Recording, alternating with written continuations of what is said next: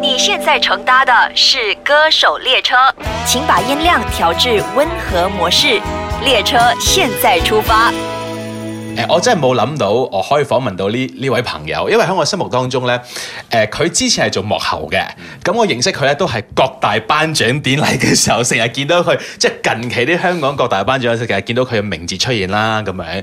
咁誒、我之後揾翻啲個人資料咧，誒、原來佢曾經都同我一樣嘅喎，做過電台嘅喎，咁樣，咁仲推出個專輯嘅喎，我哋歡迎陳永軒，你好。 Hello，hi，Nicholas 哇好好開心啊，其實今日 今日好似見偶像嘅感覺，其實都有。係啊 嘛，首先歡迎你嚟到香港，係歡迎你嚟到歡迎你嚟到華納嘅嘅辦公室。哇好開心！ 咁要唔要同馬來西亞啲朋友咧，誒、打個招呼先咧？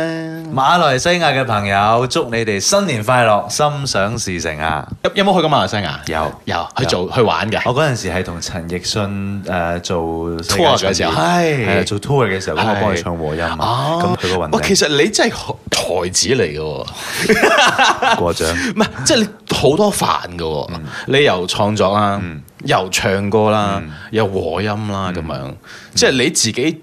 一開始嘅時候係乜嘢原因接觸到樂壇嘅咧，或者娛樂圈嘅咧？其實首先咧，我就好細個已經開始接觸音樂㗎啦。 ，OK，誒細細個喺屋企俾我阿媽發掘咗我嘅音樂天分天分。 ，OK，係啦，因為咧嗰陣時好興屋企有部卡拉 OK 咁嗯，咁佢撳我啊，跟住佢一齊唱啊，又跳埋舞啊咁 OK 樣，咁佢就滴咗我去參加嗰啲兒童合唱團， OK 咁就一路就同音樂誒就結下不解之緣啦。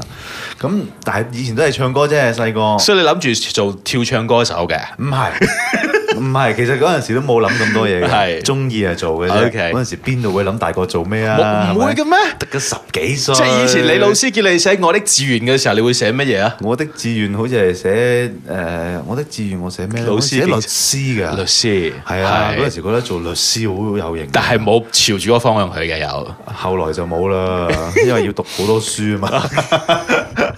OK 我中意 OK。睇書，但係我唔好中意讀書。 咁之後點樣？點 就直至到咧，去到我誒、呃差不多高中嘅時候咧，嗯我就即係立志要成為一個填詞人嘅。哦，OK，係啊，因為其實個緣起咧就係、啊，咁我中意中意聽歌，中意睇歌詞，但係唔代表我就會想成為一個填詞人噶嘛。係即係你中意食嘢，唔唔代表你一定要想成為一個廚師噶嘛。係係係嘛係係直至到我阿媽喺我高中嘅時候叫我，誒、你不如出去揾下兼職啦，係幫補下家計啦咁。咁嗰陣時我啲同學咧，通常都係透過幫人補習去嗯賺外快嘅，但係我就唔係好中意幫人補習嘅。係誒、呃第一即係平時翻學已經對住嗰啲嘢，然之後我放假嘅時候都係要對住嗰啲嘢係講多一次，咁啊好悶啦。第係二，我覺得誒教人嘢收人錢好似有啲唔好意思，哦係咁樣咁樣。係啊， 哦你咁樣諗嘅，但係 啊有少少覺得唔好意思。 再加埋我唔中意出街嘅，其實啊咁幫人補習要出街啊㗎嘛哦。你你喺屋企嘅，我就諗下啊，屋企有啲咩做可以誒誒誒，又唔使成本。係又唔啊又唔就揾到錢咧，咁啊係諗下諗下啊，不如唔知寫歌詞得唔得咧？咁於是乎咧，嗰陣時我有個朋友，佢個表哥就係喺樂壇度做監製嘅，嗯嗰、個監製叫 Gerald，即係 swing 嗰個 Gerald 係。咁誒、呃就託我朋友同佢講誒，就話誒、哎我想試下寫嘢啊咁樣，咁、我就得到機會啦。咁作為一個新人或者任何一個有夢想嘅人，得到機會係好緊要嘅。你一定要誒、呃不顧一切咁樣去珍惜嗰個機會。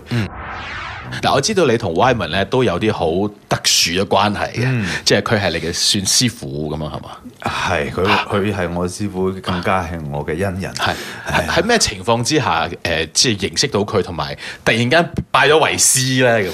我其實本身唔識佢嘅。 OK，我亦都從來冇諗過可以拜到佢為師嘅，係係有一日我突然間收到個電話，嗯就 Wyman 託一個人揾我，邀請我加入佢新成立嘅填詞人聯盟， OK，係啊，我先至即係叫做認識到佢，係誒、呃有機會誒、真係同佢講嘢，表達我對佢嘅即係嗯呃仰慕崇拜 係啦，崇拜之情啦係咁樣。咁誒、呃加入咗填詞嗯呃人聯盟，除咗我之外咧，當時仲有誒、林寶啦，同埋喬政夫啦，嗯，加埋而家有後來加入嘅小黑啦咁樣 OK 係加入咗個聯盟之後呢，其實唔我幾怕醜嘅，我唔好少即係主動揾佢問佢嘢。但係有時有機會聚埋見到，咁佢會間唔止拋一兩個錦囊俾我咯 OK 即係提點下我，即係如果我想誒誒、呃呃、繼續填詞，持續地有有歌詞交，有人中意我嘅歌，我有啲咩事項要注意呢？咁樣。咁你你自己喺佢身上咧學到啲乜嘢咧？其實或者偷到咩料咧咁樣？我諗誒誒嗰啲誒功夫技巧嗰啲就唔唔喺度詳細講嗯啦。誒、啊我學到即係從 Y 文身上面學到一個最重要嘅精神，就係永遠都要有個勇氣去創新，係 OK，啊永遠都要有勇氣去突破以前嘅框框。你係咪好 emo 嘅一個人嚟嘅？ emo 唔 emo 點 寫字？我我唔知係咪曾經睇過一個訪問係講緊你嘅。當你自己，嗯因為嗱我自己睇到你，我點點解知你 emo 喺個訪問好似提到話，嗯當你有時候要趕歌詞嘅時候咧，你可能就會去啲誒、呃海，即係你屋企住咗附近嘅一個士多。 係，我經常都喺我誒屋企誒，我住喺條村啦，啊村口有間士多啦，啊我就嗰度經寫詞嘅，經常喺嗰度寫嘅嗯係啊，佢嗰度俾你好多靈感同埋感覺嘅，其實都。首先我寫歌詞呢係一定要喺戶外寫嘅喎，係啊，我冇辦法喺室內寫歌詞嘅 O K，係啊冇冇一首歌係喺室內誕生過最嘅多都係喺戶外諗咗個誒誒內容。大概啦，係即係寫到一半啦，然之後翻去室內完成埋佢咁就得，但係開頭一定要喺喺戶外開㗎，哦，咁你咪經常去旅行咯。唔係唔係唔係，戶外可以係我屋企嘅天 堂。哦，O K O K O K O K 嘅。旅行會唔會俾你有更多靈感啊？誒、我都有試過喺旅行期間寫歌詞嘅。係誒、當我旅行誒、彷彿嗰個嗰個空氣都唔同咗嘅。即係你一你一你一落機一出機場，你覺得嗰個空氣嗰種温度、嗰種濕度、吹過嚟嘅風，你側邊聽到嘅環境雜音，都係一啲衝擊嚟嘅。係。係咁，然之後你展開呢個旅行啦，誒、你可能會誒、識到一啲誒新嘅人啦，或者你唔識佢，你喺側側邊觀察佢，聽佢哋講嘢嘅節奏，誒、你睇佢哋嘅表情。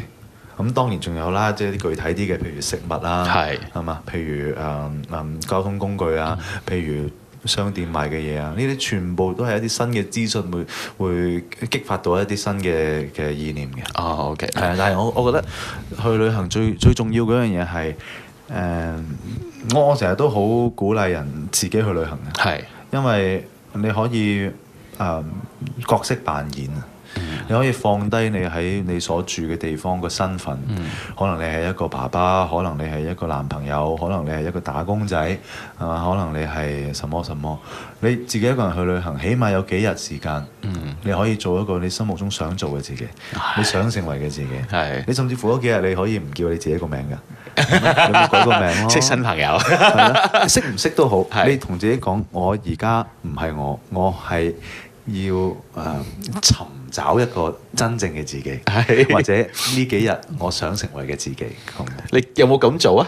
我你但係最你未呢有排都家未有家室嘅時候呢，我就經常做嘅。 哦而，OK。家有家姐個仔冇辦法啦仔細老婆亂就唔係幾好意思，就拍拍屁股走 咁。等我哋大個啲先喂啦仲仲仲想要咁嘅感覺。想梗係想啦。啊，OK 嗯係但係就就責任都緊要嘅。係呢個都好緊要嘅。咁誒、即係有機會嘅話，你最想寫一個詞俾邊個歌手唱嘅？誒啊如果有機會幫林憶蓮寫歌詞都嗯都好幸福，真係係啊！你有冇有冇啲乜嘢題材你好想俾佢唱咁樣？有冇諗過呢樣嘢？定係已經寫咗一份㗎啦？啊咩咩咩，冇冇冇偷偷地 寫寫定誒題材啊？未諗喎，因為誒即係等於你咩季節嚟嗯有有唔同嘅食材準備俾你噶嘛，係係嘛？啊即係你夏天冇理由俾豆苗你食 噶嘛。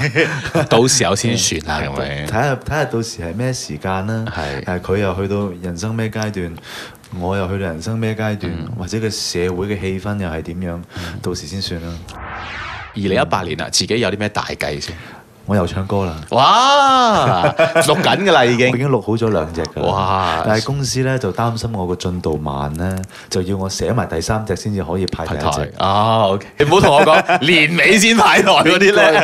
應該過埋農曆新年啦 啊。，OK，OK，OK 咁啊差唔多 OK 大家再等多一陣就會面世㗎啦。哇，係係快歌定慢歌嚟㗎？嗯，透露少少先啦。誒，你又會再睇到哦我抒情以外嘅其他面貌㗎。 O K，好啦，大家就拭目以待啦吓。O K，有機會咧嚟吉隆坡玩嗯好啊啦，咁樣食下食下啲巴隆坡美食啦，好啊咁樣好啊咁仲有好多好靚嘅海邊咧，都可以去玩玩。我哋好啊屋企一齊嚟好冇？好啊好，到時再見你。好，睇唔下到該時有晒冇機會喺街上面碰面啊！ ，Thank you，陳永拜興拜拜拜。